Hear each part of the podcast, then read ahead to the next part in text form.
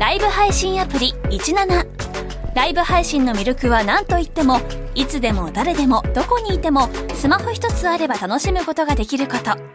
17ではライバーと呼ばれるライブ配信者によるトーク音楽バーチャルやゲームなどの様々なライブ配信や著名人を起用した番組配信を24時間365日お届けしています。さらに現在17では月曜日から金曜日の「オールナイトニッポンゼロをリアルタイムでライブ配信中。パーソナリティやスタジオの様子を映像付きでお楽しみいただけるほか17限定のアフタートークもお届けしています。ぜひアプリをダウンロードしてお楽しみください。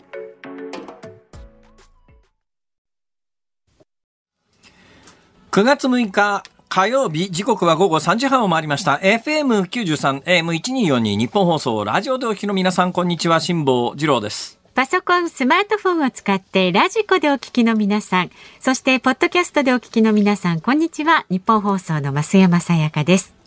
辛坊治郎ズームそこまで言うか。この番組は月曜日から木曜日まで辛坊さんが無邪気な視点で今一番気になる話題を忖度なく語るニュース解説番組です。今一番気になる話題ですか？はい、いや今一番気になる話題と聞かれたんで、はい、えー、心に何が浮かぶかなとこう思ったわけですよ。ニタニタしてまそしたら浮かんだものがですね。はい昨日いただいた梨がうまくてですね。ああ、梨うめえわ。みずみずしくて、ね、はい。あれ鳥取県の梨を岐阜の方に送っていただきまして、はい、なぜ鳥取の梨を岐阜からなんだと。うん、そしたら昨日お家からメールが来ましてですね。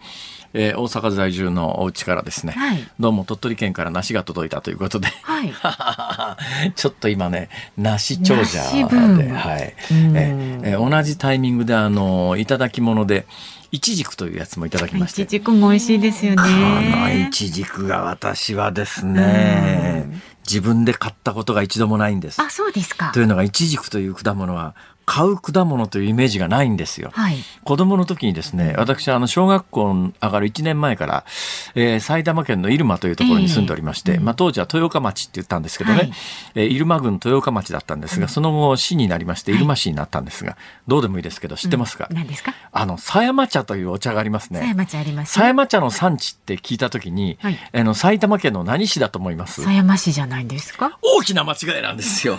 あのね、狭山茶の産地は入間市なんですよ。入間市と狭山市は隣接してるんですが、入間市よりも先に狭山市が市政施行したはずです。で、狭山市先にあったんですね。はいはい、で、入間市は、狭山茶の産地は豊岡町というところだったんですが、うん、ここが市になろうという時に、あれ？狭山市、隣に名前取られちゃってるよね？っていうことで、そういうことしょうがないから入間市にしたんですけど、狭山茶の中心の狭山茶の茶業なんとか試験場みたいなやつあるじゃないですか。あれは確かね、入間市にあるはずですよ。狭山市にもいっぱい茶畑はありますけどね。茶畑は日本中どこでもありますよ、それは。えで、これもしかして、今聞いてらして、狭山市の人がふざけんなと言ってきた場合は、はい、あの、元入間市在住の私が言ってるわけですから。えー、え。だから正しいという意見ではありません。はい、だから、うん、あの、郷土愛に基づいて喋っているから、事実かどうかはともかくとして、私の認識では、狭山茶どころというのは、狭山市じゃなくて入間市が中心のはずだと。いう思いがあるんですが、その入間市というところに小学校上がる1年前にうちの親父が、あの入間基地という自衛隊、航空自衛隊当時はあのですね入間基地というのはアメリカのジョンソンエアベースという、ジョンソン基地というアメリカ米軍の基地と自衛隊の基地と一つの基地の中に同じ滑走路を使って2つあったんですが、その後確かねジョンソン基地というのが米軍の横田基地かなんかに統合されたはずで、なくなっちゃったんですよ。で、その後、あの、えー、返還されてですね、米軍の使っていた住宅というのが米軍住宅って言って、はい、これがね、なんかおしゃれな米軍住宅で、うん。うん、あ、知ってます？いい、わかんないけど。おしゃれな米軍住宅ということで、ね、なんかあの、アーティストがたくさん集まって、はいはい、今なんかアーティスト村みたいなことになってて、え？俺ら子供の時に、あの、こうなんか鉄格子じゃなないですけど、金網のところから、こうやってみんなで鼻垂れ小僧がみんなでその米軍の基地の中をこう覗くとですね、綺麗な青い目の少女がですね、本当に怯えててですね、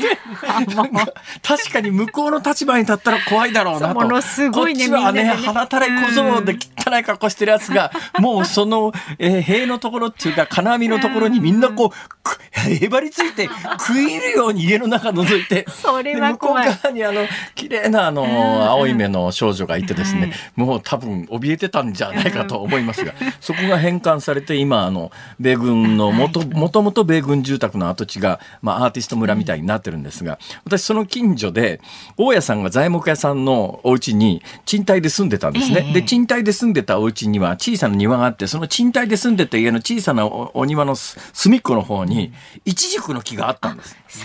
でこのイチジクの木っていうやつが何にもしない。まあ剪定だけはうちの親父がしてたみたいですけど、イチジクの木ってね結構ねシーズン終わった後ちゃんと剪定してやらなきゃダメみたいですね。はい、あの木には切った方がいい木と切っちゃダメな木とあってですね昔から格言で桜切るバカ梅切らぬバカっていうような言い方ありますよね。桜桜の枝ってのは切っちゃダメだけど、梅というのはやっぱり切った方がいいと。でどうやらイチジクもその系で切った方がいいらしいんですけど。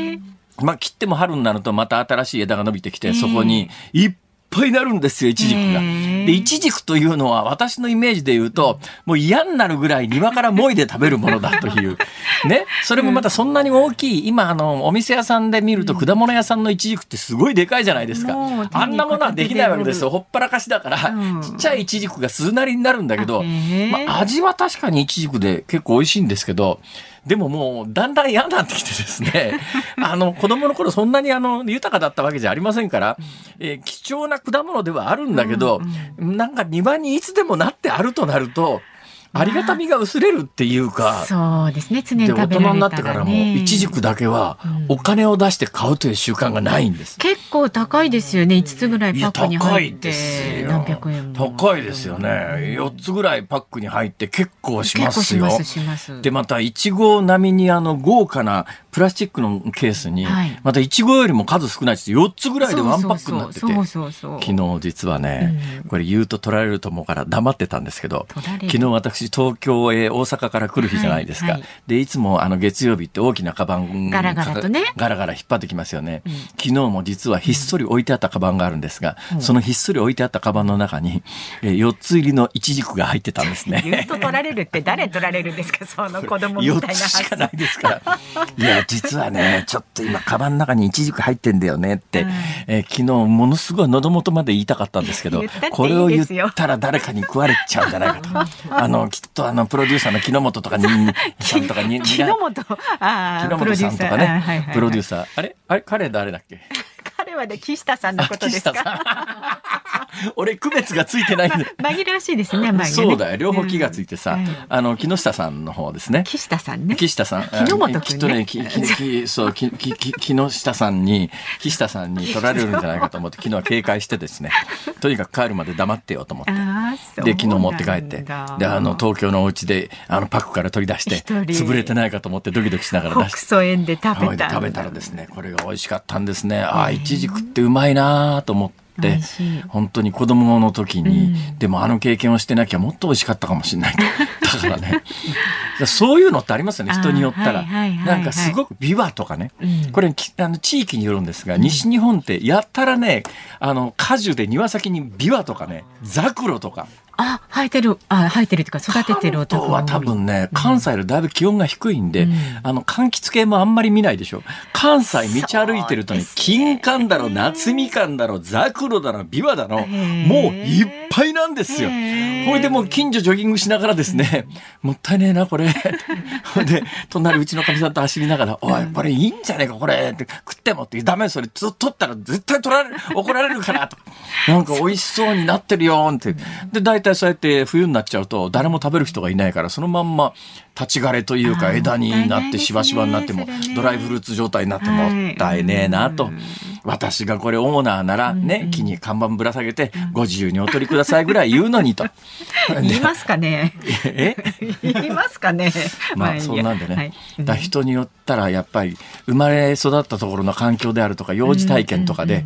いやその果物はちょっと金出して買う果物じゃないんだよねってのあるじゃないですか。あるかもしれない、私それがイチジクなんです。あとビワもそうですね。ビワも高級品ですよ。ビワも買うと高いでしょ。ビワもイチジクも買うと高いんだけど、私人生の中でビワとイチジクをああとザクロもそうですね、お金出して買ったことないですね。そうなんだ。豊かですねそういう豊かなのかどうなのか。まあ当時はそうじゃないのかもしれないけど。と思いますけども。はい。ということで何が言いたいかというと、はい、昨日いただいた梨が大変美味しゅうございましたと。はいはい、で大阪に帰ってもたっぷりあると、えー、えあの今いただいているのが鳥取県方面の梨なので、はいはい、私どちらかというとあの千葉方面の,、あのどっちかというと皮が茶色い豊水幸水、えー、昔でいう長十郎あっち系の梨も好きだなみたいなことを一応言っといた方がいいかなとかね。聞き流してくださいねお聞きの方はね。あのく聞き流してもらって。網目のメロンも好きだな。スイカはそろそろ終わりかな。買ってください。栗なんか栗なんかね、私ひどい目にやってですね、はい、小学校の時に同級生の友達がですよ、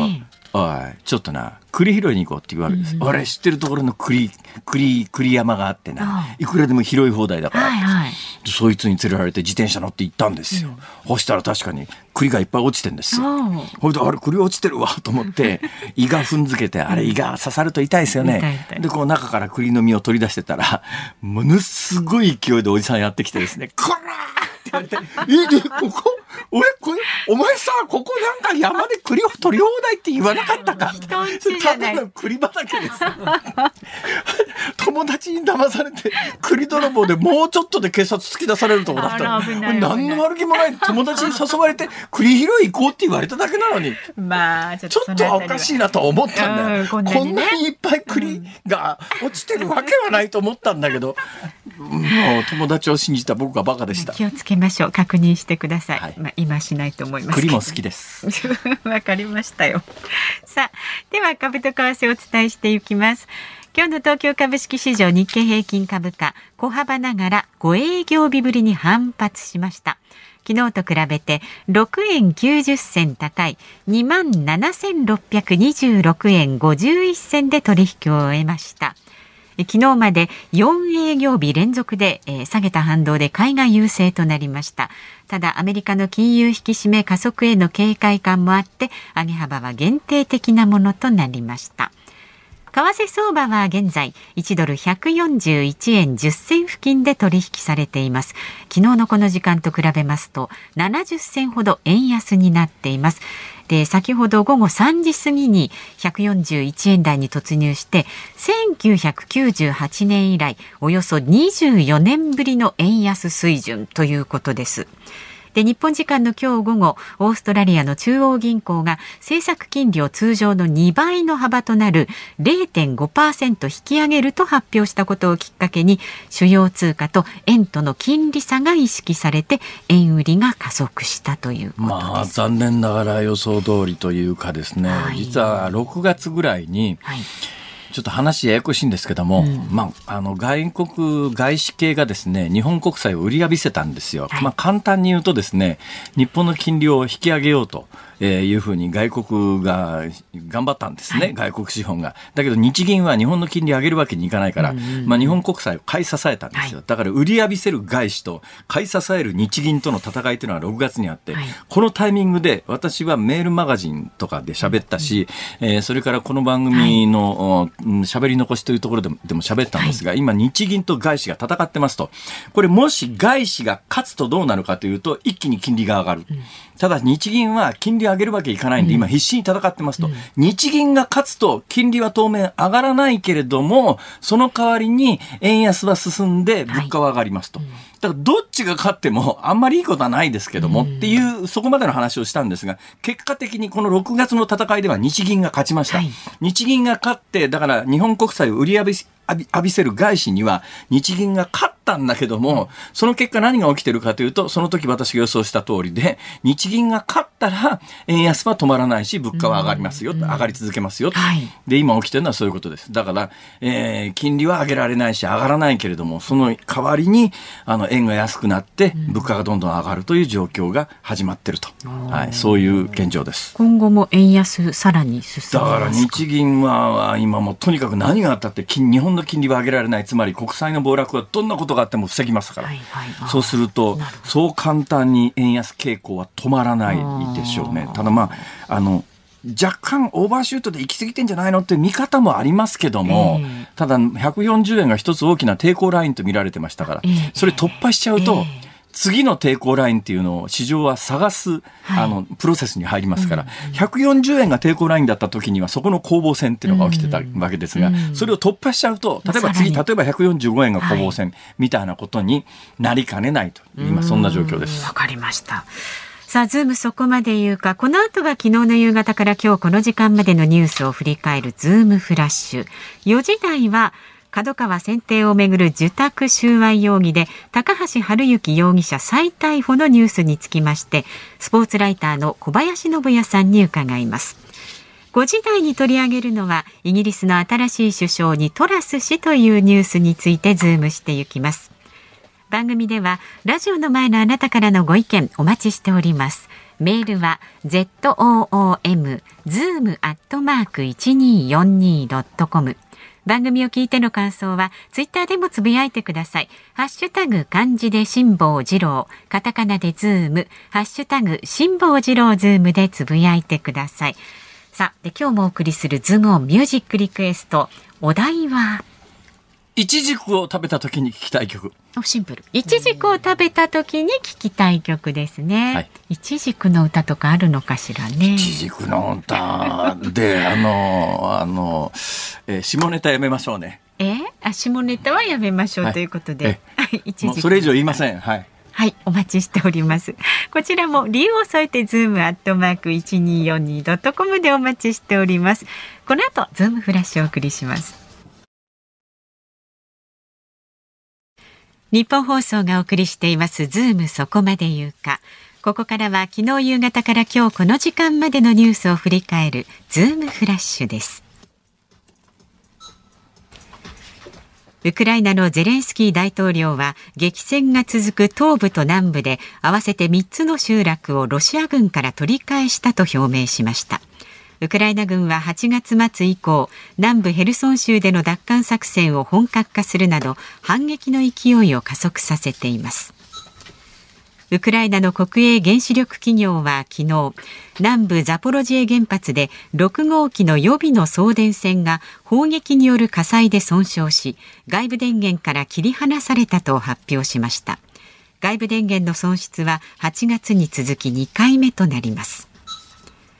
東京オリンピック・パラリンピックをめぐる汚職事件で大会組織委員会元理事の高橋治之容疑者に賄賂を提供したとして東京地検特捜部は贈賄の疑いで角川の専務取締役ら2人を逮捕しました。政府は今日安倍元総理大臣の国葬に関する費用のうち警備費を8億円程度外国要人の接遇費を6億円程度とする概算額を公表しました。会場設営費などと合わせた総額は16億6千万円程度となります。石油輸出国機構 OPEC とロシアなど主要産油国で作る OPEC プラスは昨日の閣僚級会合で10月の原油生産量を9月から1日あたり10万バレル減産することを決めました。バイデン政権の要請により9月に増産したものの8月の水準に戻します。ロシア政府は昨日ロシアが実効支配する北方領土のロシア人と元島民らが相互に訪問できる枠組みビザなし交流について日本側と結んだ政府間合意を破棄したと発表しました。政府は今日新型コロナウイルス感染症の発症者の療養期間短縮に関して新たなルールを発表する方向で検討に入っています。現在の10日間を7日間に短縮する案で調整しています。新型コロナウイルス対応の水際対策が明日緩和されます。日本への入国の際に求めていた陰性証明をワクチンの3回目接種証明で代替できるようになるほかパッケージツアーに限定していた観光目的の入国は義務付けていた添乗員への同行がなくても可能となります。明日最新機種の発表がある iPhone に関して中古市場では新品を中古品の値段が上回る現象が続いていると読売新聞が報じました。中古品が一時新品の4割高となりました。えー、今のニュースを聞かれて、えー、素朴な疑問をお持ちの方は必ずいらっしゃると思います。えー、中古品の方が新品よりも高いってどういうことなの？と、ね、中古品4割高い。だったら新品買やいいじゃんってこう思いますよね、はい、素朴に、はい、えー、で iPhone が確かに今 iPhone13 っていうのが、えー、間もなくあの明日か。iPhone14、ね、明日が発表ですね、はい、新機種。だ世界的に発表になって日本で同時に値段が出るのかどうなのかわからないんですけども、まあ、今あ明日発表されるのが iPhone14 で、うん、現行機種が iPhone13、はい、まあ、13 Pro Max、13 Pro、13 mini とか、まあ、いろいろ機種はあるんですが、うんうん、まあ、一応13という名前がついてますね。この13の値段が、えー、一時期新品の4割高になってるということで、だったら新品買えばいいじゃんって話なんですけど、うん、なんでそうならないかというと、新品売ってくれないんですよ。まあ、大体中古の方が値段が上がるってそういうことですよね。新品の定価はあるんで、定価は存在するけれども、はい、買いに行ったってその値段で買えないから中古の方が値段が上がるわけで、別に中古の方の性能がいいわけじゃないわけですから、当たり前の話ですね。だから今、そのぐらい品切れになっちゃってに、まあこれちょっと世界戦略とかいろんな意味があるんですけどね、まあもう注目は、えー、中古品の値段がどうのこうのというよりは、明日発表になる iPhone14 の値段がどうなのかと。まあ、スペックがどうなのかとか性能がどうなるのかっていうよりも今回はやっぱり値段がいくらになるのか、うんうん、どのぐらいの値段を日本で設定してくるのかというのが、うん、えー、最大の関心事になっております。そのお金の話で言うとね、はい私あんまり悪口言いたくないんですよというのがね、悪口言っても得しないんです。例えばね、えー、政権批判をするときに、はい、何々政権っていうのがあって、何々政権の世論調査取った時の支持率がまあ、かつてそうだな、歴代世論調査で最も低かったのが森政権っていうのがありましてですね、えー、森政権の末期の時の支持率って、えー、消費税並みぐらいまで起こったことがあるんですよ。もう2桁割っちゃこれだから、まあ、あの世論調査の媒体によって数字は微妙に違うんだけど、まあえー、もう本当にあの10%来て何パーセント一桁っていうような時があったでこのぐらい政権の支持率が落ちると安心して政権の悪口言えるんです。というのは支持してる人はごくわずかですからどんだけ悪口言ったってみんながそうだそうだって言ってくれるわけで、テレビのコメンテーターとか、まあ、あのそういう評論家みたいな人たちは、これ世論の顔色見ながらちょっとね今岸田政権なかなかね悪口言いづらいところがあってなんでかというと、どの世論調査取っても、まあ、世論調査によってもいろいろなんですけども、だいぶ支持率が下がってきたとは言いながら、やっぱね、平均すると支持率5割ぐらいあるんです。ね、そうすると、まあ世の中の人が、まあどの程度積極的に支持してるかという問題は別にして、はい、なんとなく半分ぐらいな人は岸田政権を支持しているんだなということになると、はい、岸田政権批判すると、うん。半分の国民敵に回しますから、なかなかね、もうそういう損をするようなことは言わないでおこうと、こうみんな、あの、歯止めがかかるわけですよ。はいだけど今回のこの安倍元総理の国葬に関するいきさつを見ててね、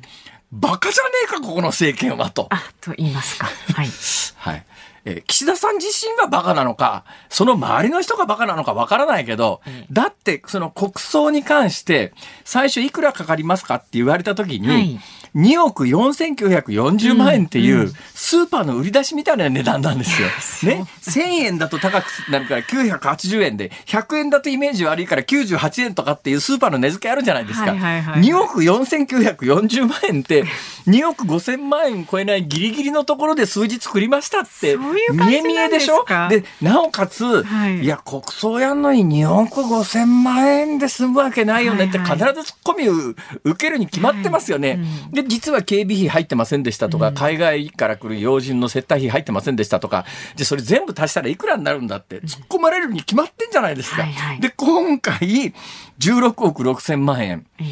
で、最初にもしこれ16億6千万円って出てきてたら、高いっていう意見は当然あったでしょうけど、でもまあ常識的にそのぐらいかかるよなっていう話だったのが、うん、最初に2億5千万円って出して、そんなわけねえだろって突っ込まれて 16, 16億6千万円で、今日の夕刊の朝日新聞なんか一面トップに、安倍氏国葬に計16億6千万円、6千、16億6千万円って、はい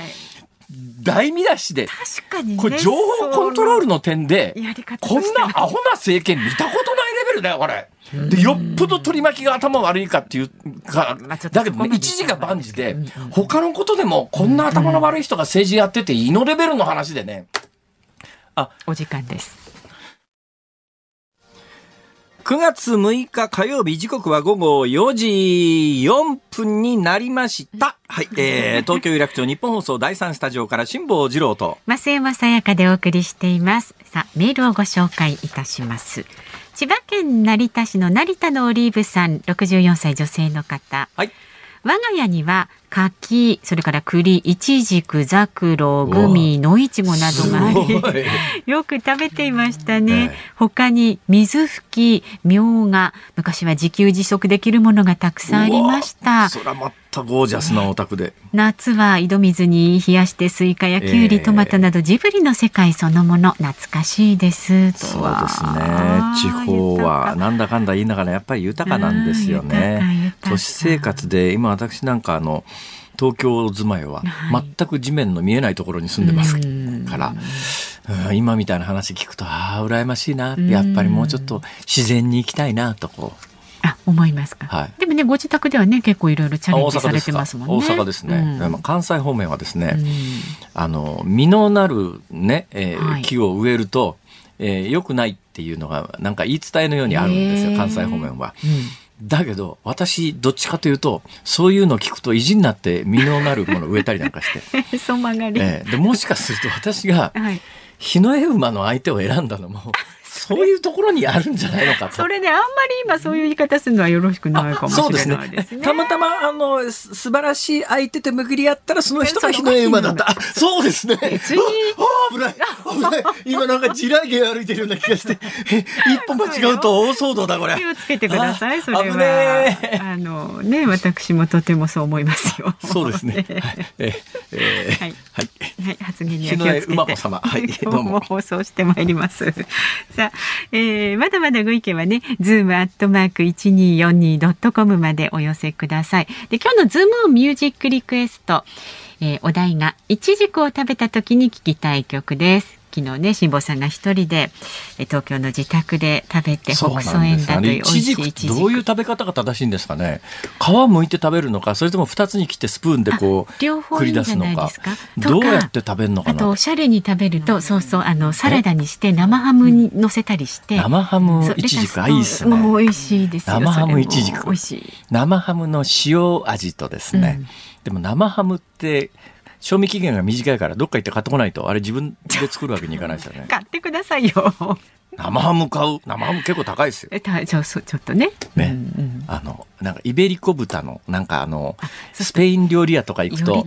なんかこうカウンターのところにでっかいイベリコ豚みたいなやつ置いてあって、うん、そこでこうナイフでそぎ落として、あのサーブしてくれるような店が、誰か連れてってくんねえかな。自分で行ってくださいよ。連れてってほしいですよね私たちがねさあそんなこんなでご意見はズームアットマーク一二四二ドットコムでお待ちしております。この後は角川選定をめぐる受託収賄容疑で高橋治之容疑者再逮捕というニュースにズームしていきます。ニッポン放送ズームそこまで言うかこの時間取り上げる話題はこちらです。角川選定をめぐる受託収賄容疑で高橋治之容疑者再逮捕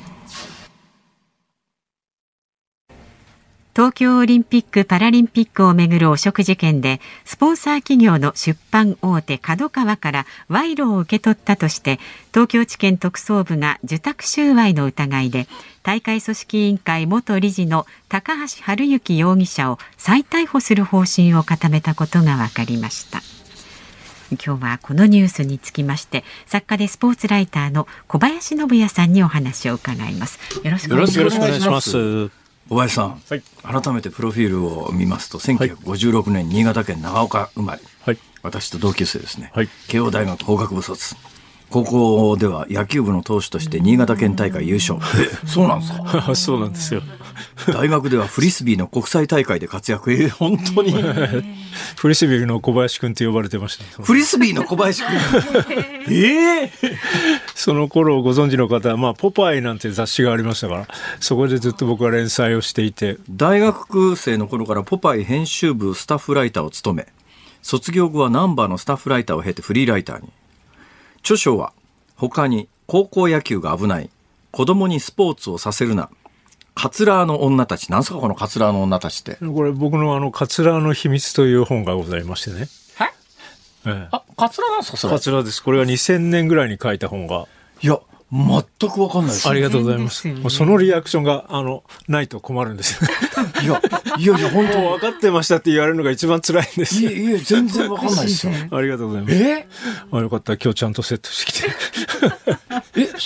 ああ、いや、あの、しつこいようで申し訳ないですが、はい、それ本当にカツラなんですか？そうなんですよ。僕27ぐらいからカツラで一回カツラデビューに失敗しまして。えー、でもなんか廃業のとこはちょっとあの白髪になってたりなんかして。この白髪は自分の毛です。え、そうなんですか、はいいや、ちょっも今日あの写真を後で、え 番組ホームページにね、あの上げときますが衝撃です。驚きます。もう20年以上経ちますからね。その頃よくテレビでカツラ外させられたり。そんなことあったんですか？たけしさんが僕のカツラフリスビー、それこそフリスビーみたいに。投げたり、えー、僕はまああのボールみたいに投げられたら怒るかもしれないけどフリスビーみたいに投げたんでちょっとほっとしたいやいやそういう問題じゃないでしょ。はいそんなこともございました。はい、えー、という小林信也さんに、えー、伺うわけでございますが。あのまあ、次々出てるというよりは、私なんかのイメージで言うとですね、検察、東京地検は、まあ、高橋治之容疑者逮捕したと。で、まず最初の逮捕でですね、えー、まあ、あの、例のカルロス・ゴーンの時もそうだったんですが、まあ、自供取れないわけですよ。でも、検察のやり方としては、とにかくとっ捕まえて、まあ、あの、とにかくな、認めろと。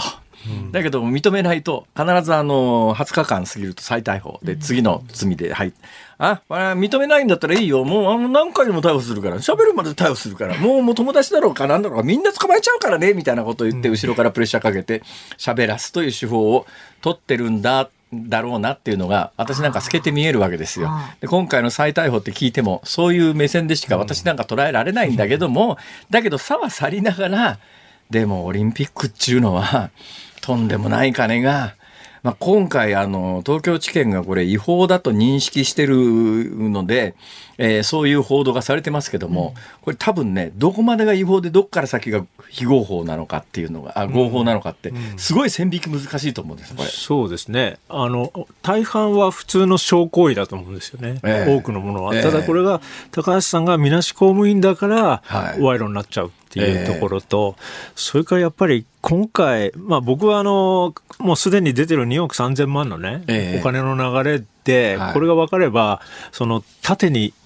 展開するかなというのを、まあ、これ楽しみにというかね。縦に展開するっていうのはつまり、うん、あの最終的に政治家等々ということですか、うん、そうですね。他の方々。ただ、すでにあの200万円森喜朗さんとこ渡ったって話がありますけども、はい、まあ、ぶっちゃけ私なんかの感覚で、この商売長くやってると、はいあのぐらいのクラスの政治家にたどり着くのには、大体いくらぐらいの金額ないと、なかなか検察動かないっていうのでいうと、うん、200万では動かないですね。でしょうね。はい。はい、まあ、それで今回のその新しい逮捕は、あ高橋さんが他に何をしてたか、こんだけあるよっていうのが出てきたわけですよね。えー、だからまあ印象としては、あの、まあなんか高橋さんはとにかくとんでもないことやってたんだなっていう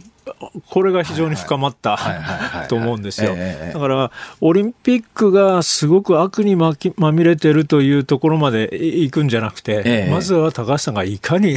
あのいろんなことをやってたかっていうことが。個人の、個人にまつわるあの、不祥事であると、はいえー。組織的な大きな目線の不祥事ではないということですか？えー、それが、あの、果たして、その、縦なのか下なのか分かりませんけれども、えー、行くための足固めなのかどうかはこれは逆に辛坊さんに伺いたいいやいやいや、私ね、あのー、小林さんに伺いたいんですが、小林さんってスポーツライターじゃないですか。はい、スポーツライターという商売は、はい、まあ、スポーツに注目が集まると仕事になる商売、はい、そうですね。ですよね。オリンピックなんかは賛成反対でいうと、どっちかというと賛成の方多いんじゃないかと思うんですけど、その商売僕は、あの、東京オリンピック招致は一貫して反対してた人間なんですよ。あ、まあ、珍しいですね、スポーツライターとしては。数少ないです。ただ、去年の、あの、延期になってやるやらないってなった時には、はい、僕はあのほぼ一人一人じゃないけど、ええ、あのもうもうちょっとちゃんとやるかどうかを話し合いましょうと言ってなんか強硬派みたいに言われてたタイプなんですよ。なるほど、うん、僕は別にあの強硬せよと言ったわけじゃなくて、えーえー、なんかもうちょっとちゃんと話し合わないのっていうそれ言っただけで強硬派って言われましたけどね。今回今話題になってる札幌のもう一遍東京オリンピックやろうかっていう、はい、この動きについてはどうなんですか？あ今回のこの動きで相当なダメージを受けてると思いますが、えーね、僕はもうあの札幌招致なんて言語道断だと思っているので、えー、あのそもそも山下康弘 JOC 会長も、はいはい、から室伏浩二、えー、スポーツ庁長官も、えー、こういう理由だから札幌でやろうよってほとんど言ってないんですよ。ええ、僕ら聞いた覚えがないんですよ。はい、で山下さん先日の定例会見で、ええ、子供たちに夢と希望とかって言って、はい、今更まだそんな綺麗事っていうかね絵空事言ってんの、え、だから実際このコロナで大変だけどスポーツこそがあこのみんなを救うんだとかね、はい、あるいはウクライナの戦争だけど、ええ、スポーツをやることでとかね、ええ、なんかそういうことでも言ってくれればまだね説得力あるんですけど、はい、一切ないんですよ。それともう一つ僕がっかりしたのは、はい、あの札幌の支持率が低いんですね。どのぐらい低いんですか？今、現状どか？ろうじて5割を超えてると言われてるんですが、こまあ、この流れでずいぶんね、あまあ、国民のその支持率は5割はないと思いますよ。えー、でこれがね、他のソルトレイクシティとかライバルと言われてるところは、あの結構高い、8割以上とかいうのがあって、IOC 的には、その支持率はすごく重視するんですよね。えー、だからそれでいくと、うん、そんなに札幌有力とも言えないんですけども、ええ。ただ僕はこれに関してね、山下さんがその支持率を上げる特効薬はないっていうふうに言ってるわけですよ。はいええ、でね、なんかね、僕は反対ですけど、え、もし支持率上げる方法なんかないですかねって聞かれたら、考えますよね、一応。一つや二つ。はい、でも、JOC の会長がないって言っちゃってる、それでもその強行するっていう、このね、なんていうかね、知恵もなければ責任もないっていうね、この日本のスポーツの人たちのなんかリーダーとも言えないね、ええ、これは本当に残念なんですね。あの札幌オリンピックっていつ決まるんですか？あの年の今年中に IOC の中で一本化されて、はい、今年中に一本化されるんですか、はい、今ライバルはソルトレイクライバルはソルトレイクシティと、カナダのバンクーバーと、はい、あとスペインのこう、まあ、エリアなんですけども、あの決め方が変わりましたので、ええ、あの昔は投票だったんですけども、はい、IOC の中で一本化してそれを総会で承認を受けると。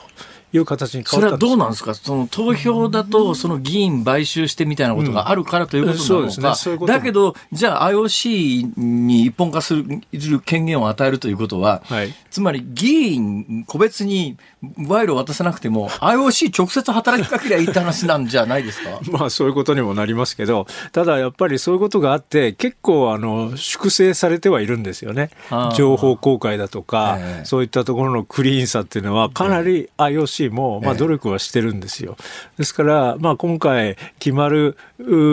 過程ではまあ、あまり裏技は使えない感じにはなってると思うんですよね。うん、でもね、その今回、まあ、高橋容疑者が今、こうやって訴状に上ってますけども、はい。ここまでオリンピックが金まみれになったのは、別に JOC の問題じゃなくて、IOC が本質的に問題なはずで、そこをなんとかしてくんないと、この体質って変わんないんじゃないのっていう。だから多分、高橋さんが出なくても、第2、第3、第4、第5の高橋さんみたいな人が出てもおかしくない構造なんでしょう、まあ、それは言えるんですけども、あの、高橋さんはやっぱりこう、もう、もう、なんていうかな、本当は消えつつある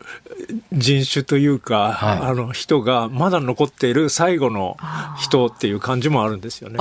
そんなような体質の人ってそうそう次々出てきてるわけでもないっていうことですか、そういう形のスポーツビジネスにまみれてた人っていうのは、ええ、まあ今はそんなにいない。もちろん悪いことしてる人はいっぱいいると思いますけど。私なんかね、はい、私なんかまあこの業界全然詳しくないので、はい、今回の事件があってあ高橋治之という人が、電通のスポーツの中ですごい強大な権力を握ってる人で、森喜朗さんなんかにもかなり近くて、こうやっていろんなとこからスポンサー集めてお金をもらってる、あ、そういう人がいたんだっていう認識なんですが、はい、小林さんみたいにその長年スポーツの取材してる人から見て、高橋さんという人はもう周知の人物だった感じですか？そうですね。もう、あの、こういうことが、あの、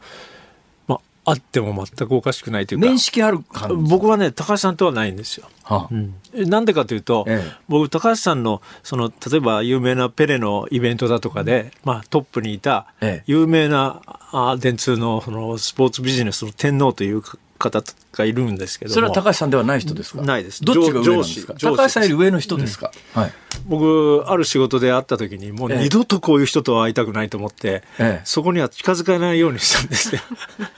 本当に失礼な人でしたあそうなんですか。その高橋さんの上の人。上の人。電通の人。スポーツのことも、ええ、スポーツに携わる僕らのことも完全に見下していて、ええ、まあ、あの、お前は何だって言われて、僕はあの、文章を書いてます。ああ、書きやねって言われて。なんか、じゃあなんかお前にもちょっと仕事やるわみたいな、ええ、それ言われたから僕はある選手のね、ええ、まあ、あのスポンサードをある企業がしてくれるか僕なんかその頃マネジメントみたいなことしてて、えええー、で行ったんですけどもうそれは選手にとってはありがたいね。あの例えば1000万とかいうスポンサードなんで、はいはい、僕はそこでありがたくいただくべきなんだけど、もう思わず、もう結構ですって言って、断ったとかいう、それぐらいやっぱり嫌な感じの人たちなんですよ。人たち、えー、あ。のその頃のその、業界の人たちって。ということは、その、まあ、その時に直接目の前にいた、そのトップの人、その人はもう亡くなったんですか？亡くなられました、ね、亡くなりました。はい、その下にいた高橋さんが今回、まあ、あの、逮捕されて、まあ、ぶっちゃけ心の中ではざまみろ感がある。うんまあ、こういう人はもういなくなってほしいなっていうのはありますよね。うん、ただあの、弁護のために言うと、ええ、なんで弁護するんですか？いや、高橋さんを弁護するんじゃなくて、今回の組織委員会の人たちがみんな高橋さんだったかというと、ええ、これは僕は印象はかなり違って、え、僕もあのその最終的にやるやらないです、その取材でね、かなり組織委員会の人とは会いましたけど、なんか全然あの時とイメージ違うなっていう印象はあったんですよ。中にはそういう人もいたんですけど、ええ、あのだから相当その日本のスポーツビジネスに関わる人たちの全部が全部そうではなくなっている。っていうのはあります。どうなんですか？長い目で見たときに正常化しつつあるんですかね？ただねこう思い出しましたけどね、ええ、今、まあ、当時はだから代理店的な仕事をしてる人に、はい、まあ、そういったこう裏表のある人が多かった。代理店、うん、今は、はい、新しいうん、なんか問題が、ね、なんか奥歯に物の挟まった。なんすかそれ。それはねやっぱりねスポーツ団体のトップなんですよ。はあ最近なんかやたらとあの政治家がスポーツ団体のトップとかになってませんか？ええ、あのそれもあるんですけども、ええ、そうではなくて、まあ、新たなそのスポーツ団体のトップっていうのが一番スポーツビジネスの言ってみれば利権のそのまあ、肝じゃないですか、はい、そこをその自分のものにするあるいはそういう人としっかりつながると、ええ、まあ面白いようにできるわけですよね。はあ、まあ、そこを、まあ、あのここ数年パワハラとかで告発されてその会長が交代したりね、そしてあのだいぶ健全化されましたとかって言ってる団体があるんですが、僕はあのその後も取材してますけど、全然健全化してない。むしろ悪くなっている団体が結構あるんですよ。はあ、一時ね、はい、今のごめんなさい、えー、私全く詳しくないんで小林さんが示唆している内容がどういうのなのか分かんないんですけども、うん、一時ほらあの西日本の方でですね、はい、ボクシングかなんかの、えー、あの親父がなんか、暴言吐き倒すってなんかワイドショーのネタになった時あったじゃないですか。はいあの山根さんですよ、ね、あそれそれそれ、はい、山根さんは僕毎日 LINE でやり取りしてるんですけども。ええ今でも？今は。あのこの前もインタビューさせてもらったりして。ええー、っとあの頃の騒ぎの時に山根さんは、ええ、いまあ言ったら角が立つことを一切言わなかったですね。はあ、要するにそれは自分の保身ではなくて、ええ、まあそれを言ったらおしまいだみたいな、ええ、その周りの人たちのなななんだったんですか？私あんまり覚えてないんですけど。いやまあ結局ねクーデターですよね。だからあの山根会長を倒して、自分たちが今度は権力を握ろうというグループのおもう計画的ななんか断片的に思い出してきた、なんか山根会長っていうのがどっかに公園に行くときにはあの事前にお茶とかお菓子とかこういうものをセットしなきゃいけないっていうんで、それのセットがあったみたいな。それもね全部あのご本人曰く、ええ、もう1年か2年前から仕込んでいたあの仕込みというかね、はい、やらせというかおわしはこんなもん食べんとかね、え、こんなものは飲まんって。それもまあ本当に見事にこう演出されたものですね。はあ、まあそうですね。でもあのしもう辛坊さんにもあれですけどね、ええ、あのその後の動きをね、え、いくら僕が取材しても、やっぱり山根さんに匹敵するキャラクターいないんですよ。そうなんですよ。だからテレビなんてね、やっぱりどんだけ面白いかっていう、だからあの、今はもうちょっと人権上のね、はい、あの、制約が非常にかかる時代にな、な、なりましたから、はい、そんな無茶できませんけど、昔はですね、あの、ベランダで布団叩くおばさんとかいたじゃないですか。あの、平気で顔もそのまま流して、ただちょっとこの人おかしい人なんだけど、だけど絵的に面白いから、テレビつけるとずっとベランダでおばさん布団叩いてるっていう、いこれ何なんだろうっていう、それと似たところありますよね。そうですね。で、だから僕が取材してね、例えば、まあ、ここの、この連盟団体、この人たちかなり問題なんですよっていうことを、例えばですよ、えー、あの、企画を上げても、はいはい、例えば山根さんみたいなキャラだったらいいけど、ええ、要するにキャラ勝負なんですよ。この人のキャラじゃちょっと。だから本質的に問題があってもそこがなかなかニュースにはなりにくいというか、マスコミに乗らないので、いやだから世の中の人的にはないことになっちゃってる。だ多分だからね、高橋さんなんかも今回事件化してみんなあの名前も知ったし、存在も知りましたけど、そうでない限り、多分今もうすでに70いくつだから、もうこのままと静かに死んでいったら何のニュースにもならずに、まあ、将来勲章かなんかもらってすごくあの揃ってますよね。あの乗ってらっしゃる車だったり住んでらっしゃる家だったり、ええ、弟さんのことだったりあれはね経営してらっしゃったステーキハウスとか。弟さんのこともですね今回初めて私もえー、そうなんだって昔ですねバブルの時にですね EIE っていう、はい、あの不動産であの今何やったか忘れましたけれども高橋なんとか高橋さんっていう人がですね、はい、あの大きな事件ですよね、ね。経済事件で、はい。はい。まあ、信用金庫のええ、あ信用組合ですかね。だからあのバブルの時に EIE っていう固有名詞でネットで検索すると出てきますけど、え、私に夕方ニュースキャストやってる時なんで、その人のニュースは山ほど伝えたんですが、あれ？あ兄弟だったんだって、びっくりしましたけど、はい、はい、でこれからどうなりますか？この問題は。いやまずこの影響がね、やっぱり札幌オリンピックだと思うんですよ。えはい、まあ、あの誰に逮捕が及ぶのかみたいなことももちろん注目なんですけども、え、僕はやっぱりはっきりと札幌オリンピックへの影響というのが出てきて、はい、まあ昨日ですかね、あの札幌市長がバッハさんに会いに行こうとしたら、スケジュールが合わなかったみたいな話もありましたけども、まあ、それが原因かどうか分かりませんけど、やっぱり、まあもうオリンピックもういいでしょうと。ちょっとまあ今回の騒動で札幌オリンピックの脱落感っていうのは鮮明に出てきたかなって感じはしますよね。はい、ねあの僕らが辛いのは、ええ、あの生まれて、まあ、辛坊さんと同じ66年になりますけど、はい、こんなにスポーツが悪者になったって、この2、3年なんですよ。うん、スポーツニュなんかね、あのニュースでも。悪者になってんですかね。いや、なってますね。あの、まあ、オリンピックが悪者になっている、えー、スポーツまではいかないかもしれないけど、もう、僕なんかこうやってラジオとかテレビ出させてもらう時の話題は、さっきおっしゃいましたけど、えー、明るい話題の時はほとんど呼ばれませんが。寂しいですよね、それは、ね。まあ、なんか不祥事の時だけなんです、まあ、そうですね。まあ、そう言われりゃそうです、ね、そんな歴史はね。わかりました。じゃあ、お約束しましょう。はい、今度、明るい話題で、すごい明るい話題持ってきてください。カツラ取ってきましょうか。そうですね。なんか、こんなに楽しい話題あるよ。私ね、あの、ぜひ私を説得してほしいんですよ。というのは私はですね、はい、子供の頃からですね、運動は体に悪いというのが持論でですね、スポーツ一切やらないんですよ。いや、その話を逆にしたいですね。あの、要はね、下さんがヨットをやってらっしゃる。ああれ、私にとってはスポーツって感じでもないんですね。スポーツじゃないでしょ、えー、で、僕にとってのフリスビーもスポーツじゃないんですよ。フリスビーも確かにスポーツか。まあ、それはなんかどっか遊びだろうって言われてるようで、ちょっと傷ついてるんですけど。競技なのにね。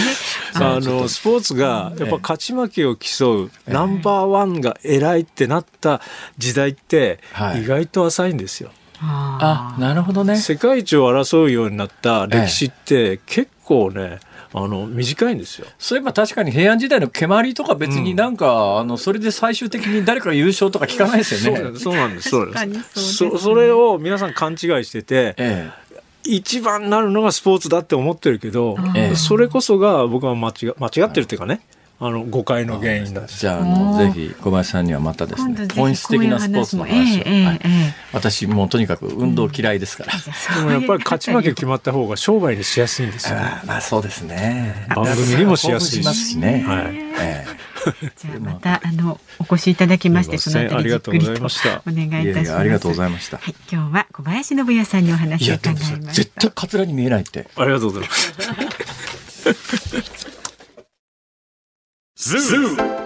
ニッポン放送辛坊治郎ズームそこまで言うかをポッドキャスト YouTube でお聞きのあなたいつもどうもありがとうございます。ニッポン放送の増山さやかです。お聞きの内容は配信用に編集したものです。辛坊治郎ズームそこまで言うかはラジオ局ニッポン放送で月曜日から木曜日午後3時半から毎日生放送でお送りしています番組はラジオの FM93 AM1242 に加えてラジコでもお聞きいただけます。ラジオラジコではポッドキャスト YouTube 版にはないコンテンツが盛りだくさん。アトムさん吉田由紀ちゃんの中継企画さらに辛坊さんが「夕刊富士」の気になる記事を解説するコーナーそして辛坊さんが聞きたい曲をお送りする「ズームオンミュージックリクエスト」などラジオラジコでしか聞けないあんなことやこんなことがいっぱいです。ポッドキャスト YouTube を聞いた後はぜひラジオラジコで辛坊治郎ズームそこまで言うかをお楽しみください。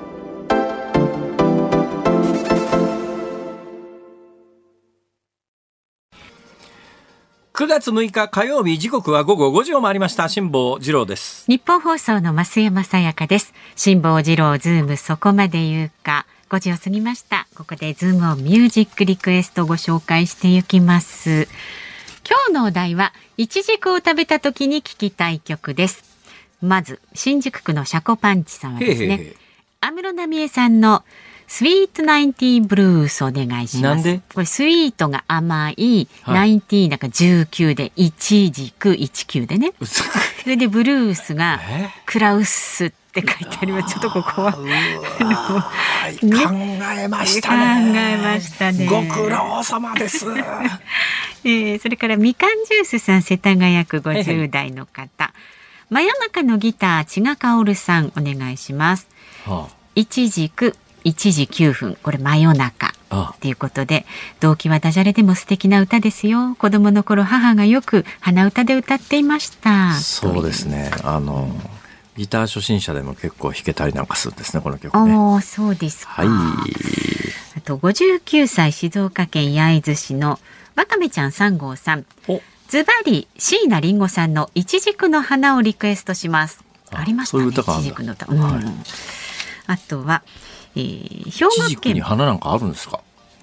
あのねそれねこちらの方が言ちじくって無花って書きません？で漢字で書くと。先にこちら。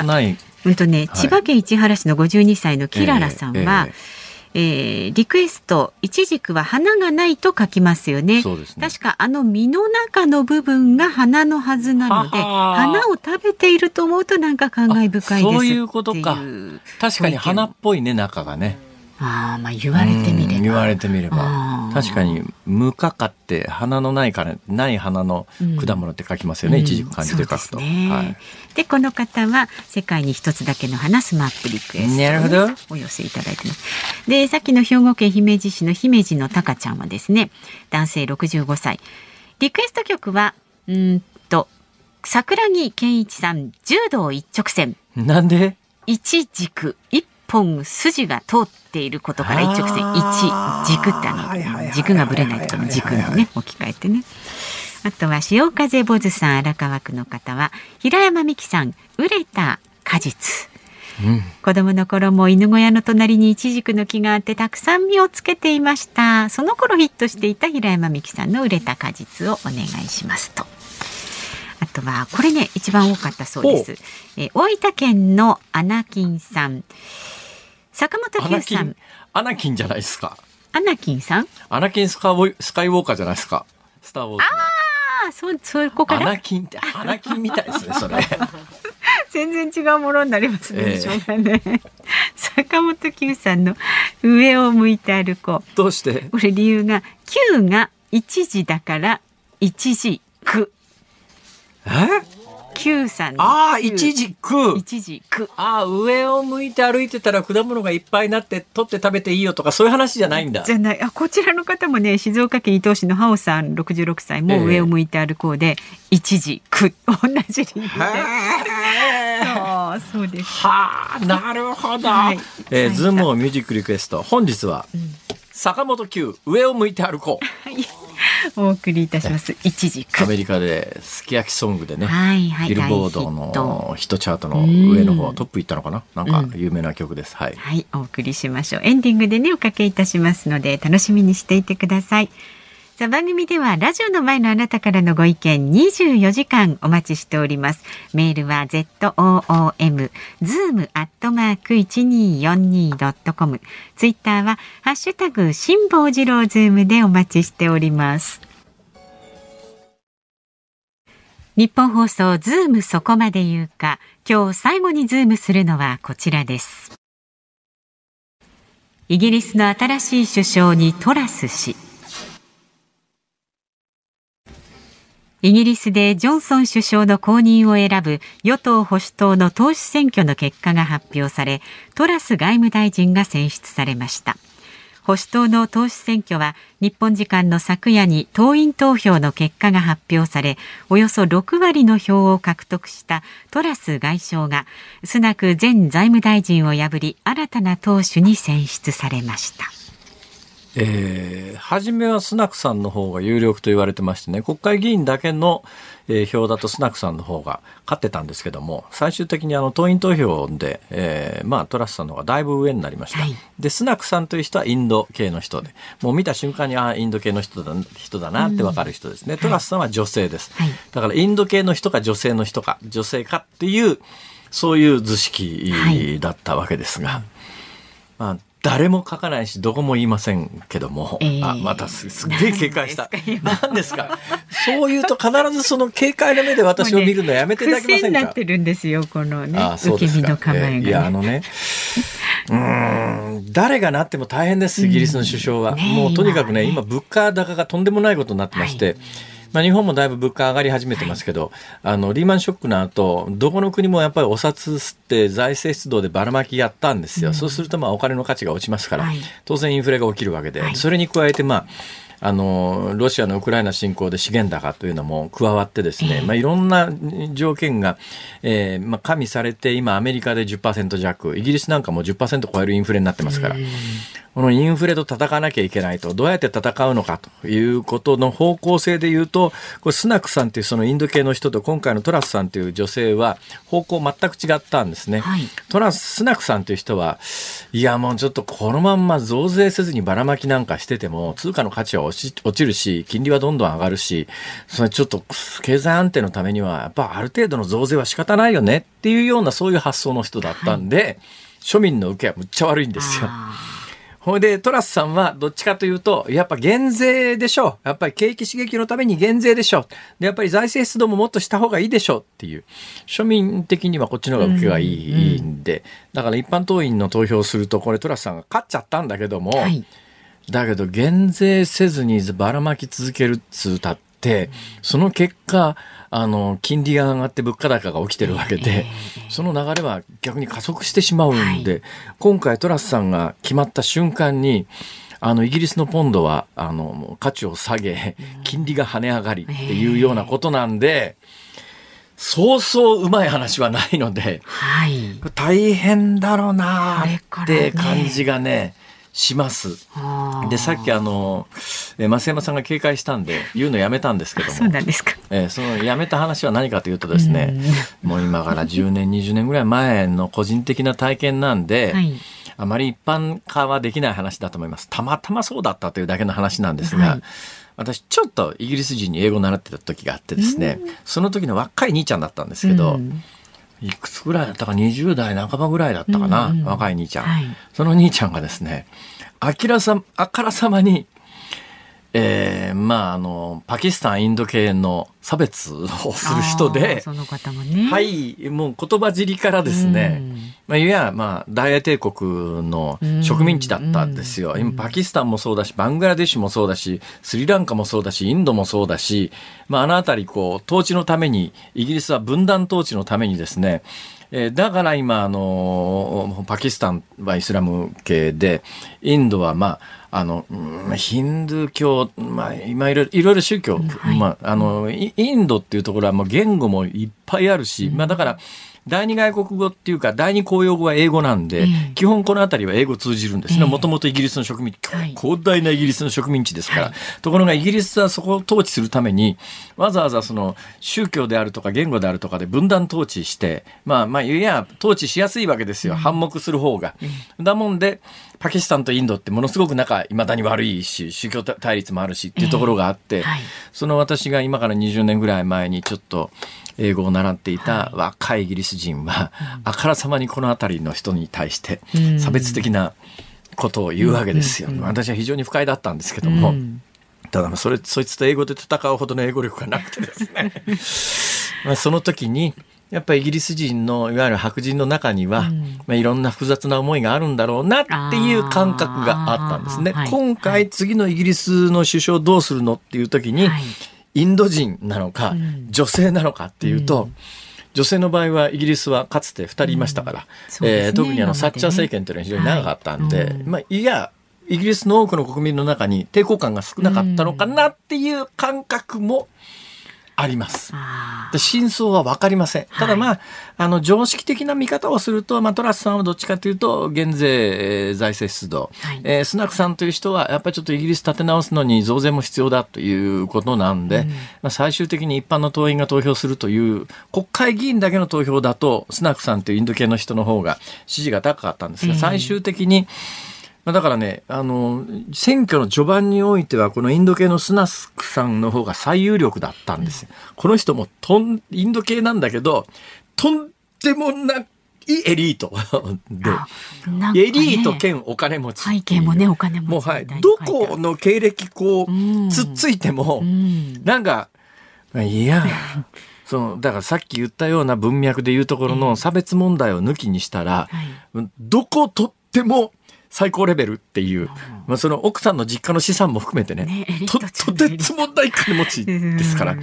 もう含めて、あまあ、今から1か月ぐらい前の下馬評では、スナクさんが次の総理大臣かなって言われてたんですが、最後やっぱり一般党員の支持でいうと、だいぶ差がつきました。はい、もう、まあ、圧倒的と言ってもいいぐらいな差がついて、この女性のトラスさんが、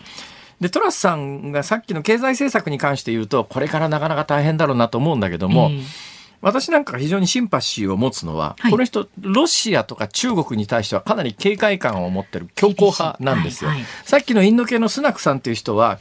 まあ、経済重視というところもあってですね、やっぱり中国とは、やっぱりなんだかんだ言いながらちゃんと付き合って、ある程度付き合っていかないと、そんな中国の共産主義が嫌いだからって言ってる場合、そそればっかりじゃなかなかイギリスの経済にとってもっていうようなスタンスの人なんで、はい、ところがトラスさんっていう人はそのあたり強化、強硬派ですから、中国のやっぱり今の共産主義政権とそんなに仲良くすべきではない。えー、ロシアのウクライナ侵攻は絶対許せないから、あの、ジョンソン政権がもうかなり積極的に、もう世界の中で一番最初にウクライナに武器その他の供与をして、応援すると決めたのがジョンソン政権だったんですが、そのジョンソン政権のやり方をそのまま引き継いで、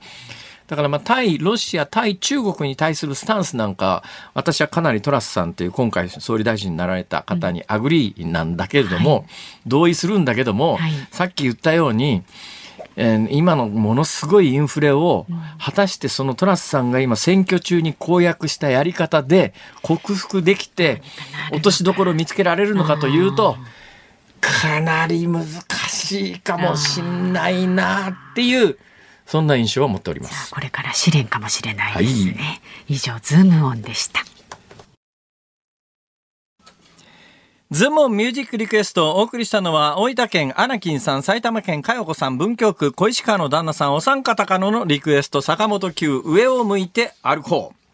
まあ、先ほど申し上げたようにですね、えー、この曲は、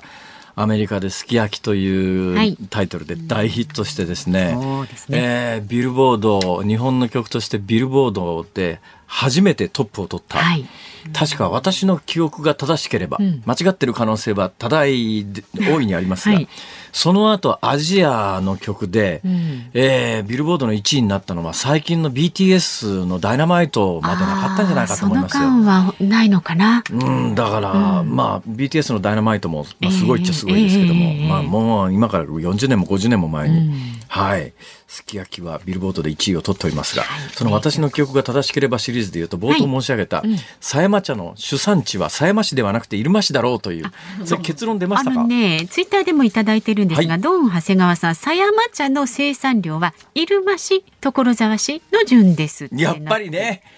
だから、あのー、だから私の記憶が結構正しいんだと思いますよ。うん、だから入間市が、豊岡町が入間市になるときに、すでに狭山市ができちゃってたんで、狭山市取られちゃってんじゃんよっていうんで 入間市になって、で、じゃあ一応狭山市の名誉のために言っときますが、はいはい、あのー入間川の七夕っていうのが結構有名で、知ってます？入間川の七夕。だからまあ、全国、まあ三大七夕、まあ仙台の七夕、それからあの、神奈川県のつ、つか、つか、なんだっけ、平塚の七夕。それから入間川の七夕があるんですが、あの入間川の七夕は入間市じゃなくて狭山市なんです。あ確かにそうだ。そうでしょ？狭山茶は入間市だけども、うん、だから入間川の七夕は狭山市だだから本当は狭山市と入間市は名前取り替えた方がいいんですよ。わ、かりやすいのかしら。ちょっとあの住民投票かなんかで狭山市入間市あの名前取り替え問題というのをどうですか？ああこれお住まいの方はいかがでしょうか、ね、この番組で提案をさせていただきます。